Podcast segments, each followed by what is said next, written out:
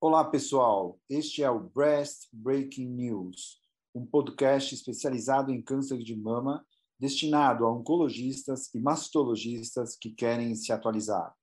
Toda semana, eu, Silvio Bromberg, mastologista titular do Centro de Oncologia do Hospital Israelita Albert Einstein e da BP Mirante, e o Dr. Daniel Jimenez, oncologista clínico da rede Oncoclínicas, iremos discutir artigos que foram destaque nas principais publicações médico-científicas sobre câncer de mama. Acompanhe no Onconews. Olá, Daniel, tudo bem com você? Tudo bem, Silvio. Então tá bom. Dani, hoje eu trouxe um assunto que é uma novidade acho que super interessante e que acho que vai, vai é, é, é, impactante, é uma coisa moderna, né? Veja, a gente sabe que o PET-CT é, provê informações sobre a doença e suporta várias decisões terapêuticas, né? Quando, por exemplo, normalmente a gente tem um quadro de doença metastática, estrogênio positiva, muitas vezes é necessária uma biópsia dessa lesão para confirmar o diagnóstico, para saber se ainda seria ou não sensível ao estrogênio e assim decidir de maneira mais eficiente o melhor tratamento para ser seguido. Então, até recentemente, é, essa era a nossa realidade, né? Mas hoje a gente tem uma novidade no mercado, que é o PET Face, que diferentemente do PET comum, que usa o flúor com glicose, né, como contraste, ele utiliza o flúor com 17 beta estradiol, que tem uma avidez pelo receptor de estrogênio. O PET Face tem esse nome, né, e claramente não significa que foi descoberto em Fez, no Marrocos, mas significa assim o 16 alfa fluor 17 beta estradiol positron emission tomography. E Dani, para avaliar a performance do desse PET, um grupo multicêntrico holandês chamado Impact Breast Consortium, ele publicou na JCO um estudo que analisa a performance qualitativa e quantitativa do PET-FACE em predizer a expressão do receptor estrogênio nas lesões metastáticas biopsiadas ou não. Além disso, ele analisou pacientes com diagnóstico de metástase de progressão lenta, que estavam envolvidas no estudo Impact Metastatic Breast Cancer Study, que é um outro estudo do mesmo grupo. Então, os pacientes do estudo submeteram a exames convencionais de imagem, onde realizaram biópsias das lesões metastáticas através do ultrassom ou tomografias, e realizaram o PET-FACE também antes de iniciar o tratamento dessa doença metastática. O PET-FACE é um exame que dura cerca de 50 a 70 minutos após a injeção do contraste. O exame no estudo foi analisado por três médicos nucleares e foi considerado positivo, que significaria receptor estrogênio positivo, qualitativamente quando havia uma captação em ao menos uma lesão metastática, independentemente de ser uma lesão que não havia sido ou havia sido biopsiada previamente, mas que apresentava uma captação maior que a imagem de fundo. O PET fez ele era considerado negativo ou uma lesão receptor estrogênio negativa quando a captação era igual ou menor que a de fundo. O protocolo de estudo considerou o, o SUV de cutoff quando era maior ou igual a 1,5, 1,5.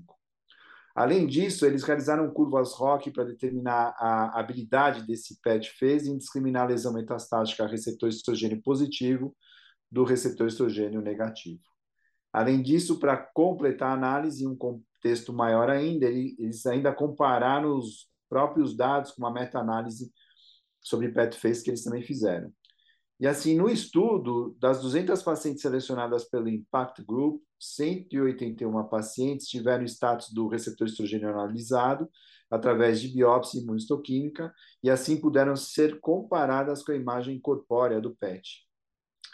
Entre essas, uh, das 181 pacientes, obtiveram 156 receptores estrogênios positivos analisados e que puderam, então, for, é, ser comparados quantitativamente com a captação do FES. E acho importante aqui colocar que o fato da lesão metastática ter sido ou não biopsiada previamente ao exame não mostrou diferença na captação. Então, ou seja, se fizeram ou não a biópsia, tanto fazia, não interferiu no PET. E olhando os resultados, eles evidenciaram uma boa performance do PET-FES em predizer o status do receptor estrogênio positivo, que significaria ser maior ou igual a 10%, com uma sensibilidade de 95%, uma especificidade de 80%, um valor preditivo positivo de 93% e preditivo negativo de 85%. E ainda, quando consideravam um SUV maior que 2, a acurácia do FES aumentou estrondosamente para mais de 90%.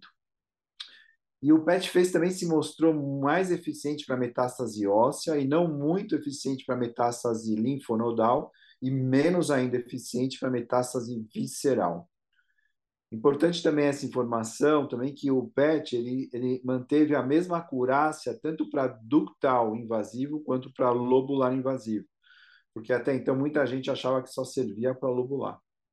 Bom, quando o estudo analisou os dados da meta-análise, que incluiu 556 pacientes num pool de 15 estudos, você vê que é muito estudo, mas a, a casuística é sempre pequena ainda, eles viram que a sensibilidade e especificidade se mostrou relativamente semelhante aos achados do estudo holandês, ou seja, mostrando que esse achado e essa sensibilidade de 85, 90% é o que é o que é mesmo. Enfim, o estudo mostra que o PET-FACE tem um excelente valor preditivo positivo e valor preditivo negativo para predizer o status do receptor estrogênio nas lesões ósseas.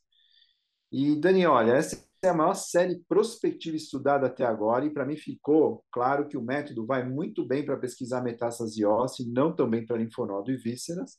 E curiosa, curiosamente também, eles colocam uma observação que também não vai bem para a área que já foi irradiada, mas não explicam por quê. Bom, apesar das limitações do estudo, para mim o PET-FACE pode ser considerado uma alternativa muito boa para o diagnóstico de lesão metastática a receptor estrogênio positivo, e o que torna, então, desnecessário uma biópsia dessa lesão para comprovação do status receptorial estrogênico. Você já fez o PET fez, brilhou, estrogênio positivo ali, não precisa mais meter uma agulha. Mas vamos lembrar aqui que, não biopsiando a lesão, a investigação do status do RET, por exemplo, e outras características deixam de acontecer. Mas nem sempre precisa saber essas outras características.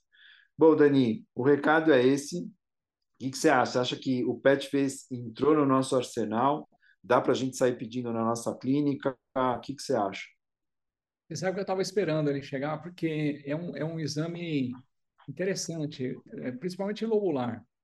Porque lobular é uma doença que brilha pouco no PET convencional, né? Porque é uma doença que o PET convencional é fluorodeoxiglicose, ou seja, ele, ele quer metabolismo elevado.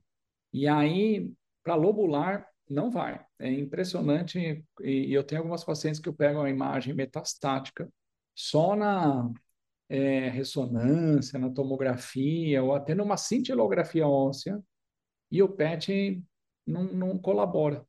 Né? Eu tenho até uma paciente que brilhava muito pouco no osso, e a gente, porque ela fez oforectomia, eu sabia que ela tinha uma metástase peritoneal, e era um lobular, não brilhava nada.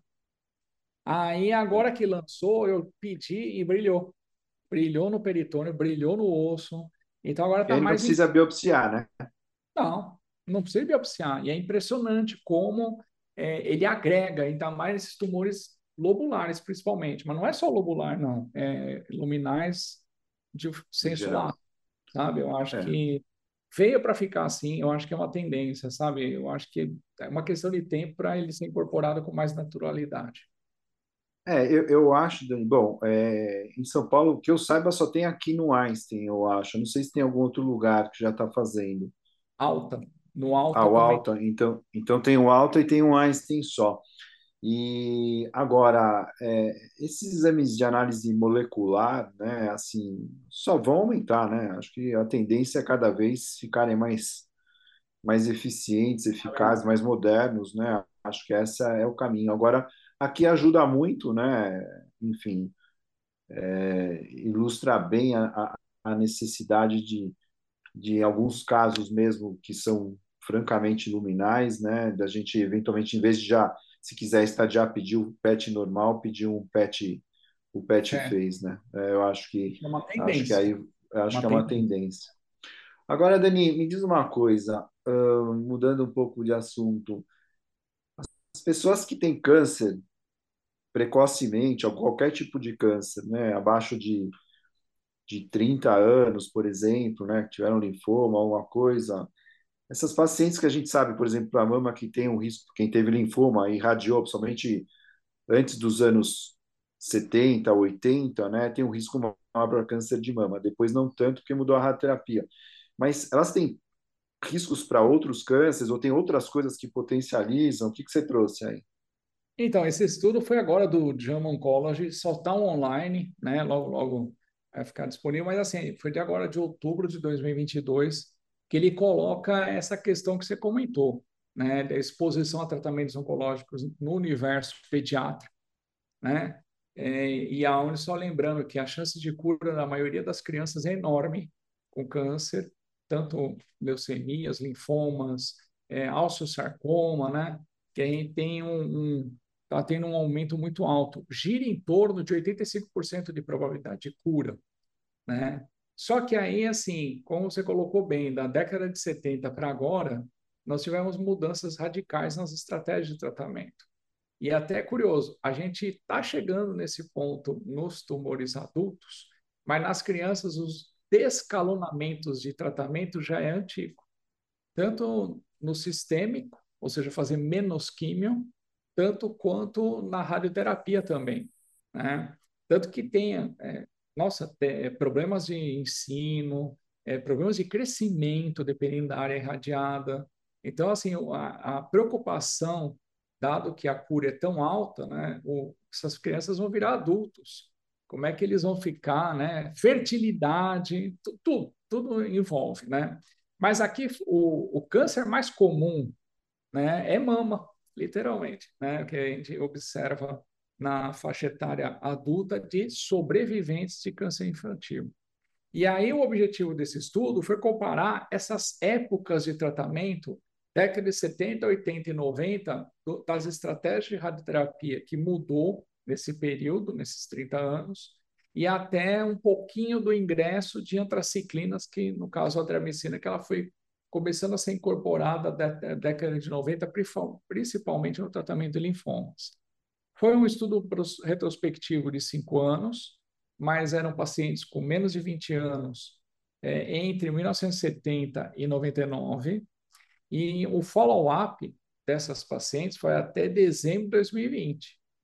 E eles avaliaram tanto os protocolos de rádio e químio, e a ideia foi medir a taxa acumulativa de incidência de câncer de mama nessas três décadas.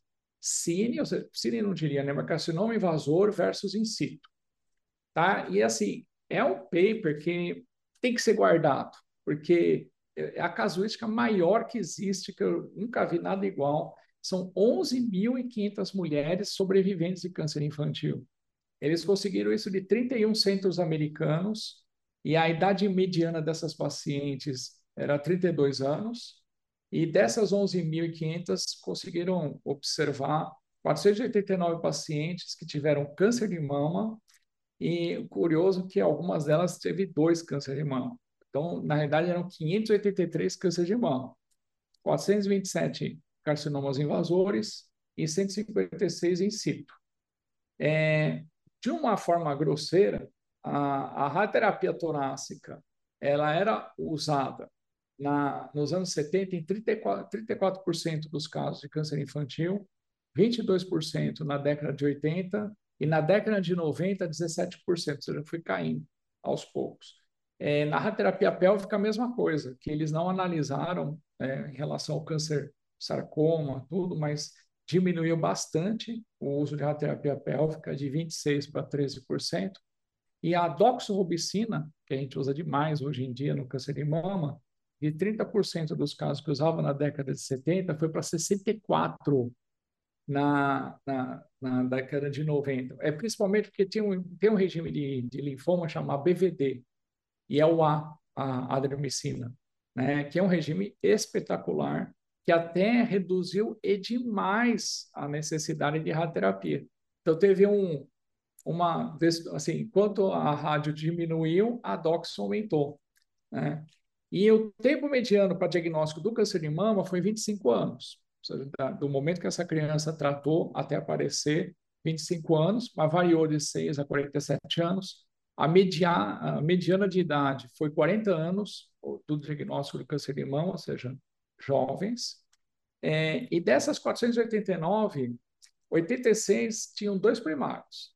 E esses dois primários, 40 né, dessas 86 eram sincrônicos, ou seja, dentro do intervalo de 12 meses. O restante foi metacrônico. É, e a incidência acumulativa, é, avaliando de modo geral, 35 anos, 1,6%, 45 anos, 8%, e 55 anos, 18%. Mas olha só, aquelas pacientes que tiveram linfoma na infância, que usaram muita radioterapia, aumentou para 35 anos, o que era 1,6 foi para 5%, 45 anos foi para 19 e 55 anos foi para 36%. Ou seja, não é o linfoma, é a rádio que foi usada, né? Agora, aí muda um pouco com relação à, à questão da, da, da época, tá? Da, da, isso que é o mais legal. Essa, essa incidência diminuiu bastante, tá? É, é engraçado. Deixa eu pegar aqui o, os valores. Tá? Aqui. A incidência, de acordo com a época, por exemplo, eles pegaram só a faixa etária 40 anos. Então, o risco na época que, se essa paciente fez rádio na época de 70, o risco era 8,4. Já com a radioterapia usada na década de 80, caiu para 5,4, ou seja, caiu 3%. E em 90 não, não teve muita diferença, tá? Foi de 5,3, mas comparando década de 70 com 80, 90, o P foi significativo. Curiosamente, o que está em situ não mudou nada, tá? Não, não teve diferença, essa diferença só foi na incidência de carcinoma invasor mas na análise multivariada, eles não conseguiram explicar direito. Quando fez rádio com antracíclicos, que é no caso a dramicina, o risco de ductal em situ aumentou. Então, assim, não, não deu para entender direito esse fenômeno, tá? É, não sei, eles até colocam que a, até foi curioso que a radioterapia pélvica é, diminuiu o risco de câncer de mama, foi um efeito protetor. Talvez até porque talvez induziu algumas menopausas por algum tempo, não sei, isso aí tinha que ser explorado melhor, tá? Mas o, o dado é que a conclusão é que o risco de câncer de mama invasor em sobreviventes com câncer de mama infantil reduziu com os novos protocolos. E deixa a dica que, assim, foi feita a análise do protocolo de rádio da década de 90. Mas de 2000 para cá, ou seja, 20 anos, né, Silvio? A gente tem novos protocolos de rádio, tem é, técnicas de radioterapia conformada que protege quase tudo, né? Então, prótons, né? É, e tem agora que inseriu bastante imunoterapia no tratamento do linfoma. Então, isso a gente ainda não tem o impacto. Mas o fato é que a redução do risco do câncer de mama nesses pacientes sobreviventes diminuiu bastante. Né? Então, isso ainda é um medo, né, Silvio, que a gente, o que, que você acha, assim, a gente, a gente pensa em fazer cirurgia redutora de risco nesse grupo, não pensa? Sim, é, esse grupo que recebeu radiação previamente é. é considerado alto risco mesmo, né? Agora, o que me chama a atenção nesse artigo é a adriamicina, né? Ou seja, é, o quimioterápico ele também leva, né? Ele de uma certa é. maneira aumentou o risco. É que hoje, hoje a gente usa não tanto quanto usava, né? Isso. Agora, é, é, eu, não, eu desconheci esse fato, achei isso uma novidade, né? E, mas eles não explicam nada, eles só veem o fato e correlacionam. Exato. É. Agora, sabe que, que eu junto? Saiu mês e pouco atrás na Nature um, um, um, uma matéria sobre câncer em aumento da incidência em câncer de pessoas abaixo de 50 anos. Mas não fala só mama, fala, fala de todos os tipos. Uhum. E, e, eles não fecham nada, mas um dos comentários que eles colocam muitas vezes é, na verdade, quando a, a, a, criança, a criança não, a pessoa não nasceu, quando a mãe era gestante, recebeu fatores externos, não importa quais, ou de vários tipos, e acabou repercutindo naquela no feto que quando cresceu aquela geração começou teve mais chances de ter câncer. Então, na verdade, assim, né, é óbvio, os tratamentos hoje eles vão ficando mais objetivos e talvez melhor vigiados, mas só respostas de muito tempo que a gente vai saber. Mas essas repercussões em a gente ver câncer hoje de uma maneira muito aumentada em pacientes mais jovens, faz a gente ter que olhar para o passado com muita, com muita é, cautela, né? E passando um olho, um olho crítico muito importante, porque seguramente coisas que a gente fazia a gente deve repetir ainda hoje, eu acho, né? Esquecendo ainda as mudanças de hábitos que pioraram, enfim, todas as outras coisas que influenciam, mas na nossa prática mesmo, talvez a gente tenha que revisar um pouco para ver o quanto eventualmente a gente poderia tentar impactar menos, né? É, é, essa geração mais jovem hoje em termos de futuro, até de ter outros tipos de câncer que a gente também não sabe. Sei lá, uma miscelânea, mas eu achei legal esse artigo. Achei que ele, ele, ele coloca de uma maneira bem, bem, bem importante, né? Que às vezes a gente acha que está fazendo melhor porque a gente quer resolver aquele problema no momento, mas a médio e longo prazo, muitas vezes a gente não está sendo tão bom assim, né? E se for ver hoje, principalmente Brasil, né, pelo Amazon, é 17% da a incidência de câncer abaixo de 40 anos é 17%. Nos Estados Unidos, é, em média, é, é, é 5% a, a 8%, é, é bem mais baixo. Né? Então, eu acho que os países mais pobres a gente faz alguma coisa a mais também que acaba piorando, não só, estou tirando os fatores externos, alimentação, é, é, menarca precoce, menopausa tardia, uso antes da, de, de, de, medicações hormonais, essa coisa, tirando tudo isso, claro que os tratamentos das pessoas também teve alguma influência. Mas é isso, Dani. Acho que a gente vai ficando por aqui, né? E esse é o Breast Breaking News servindo para manter todo mundo atualizado, né, e por dentro da mastologia, inclusive a gente, né, Dani? Certo. e e é isso aí. A gente se vê semana que vem com, com mais alguma novidade por aí. Combinado? Falou. Abraço, abraço, Dani. Abraço a todo mundo.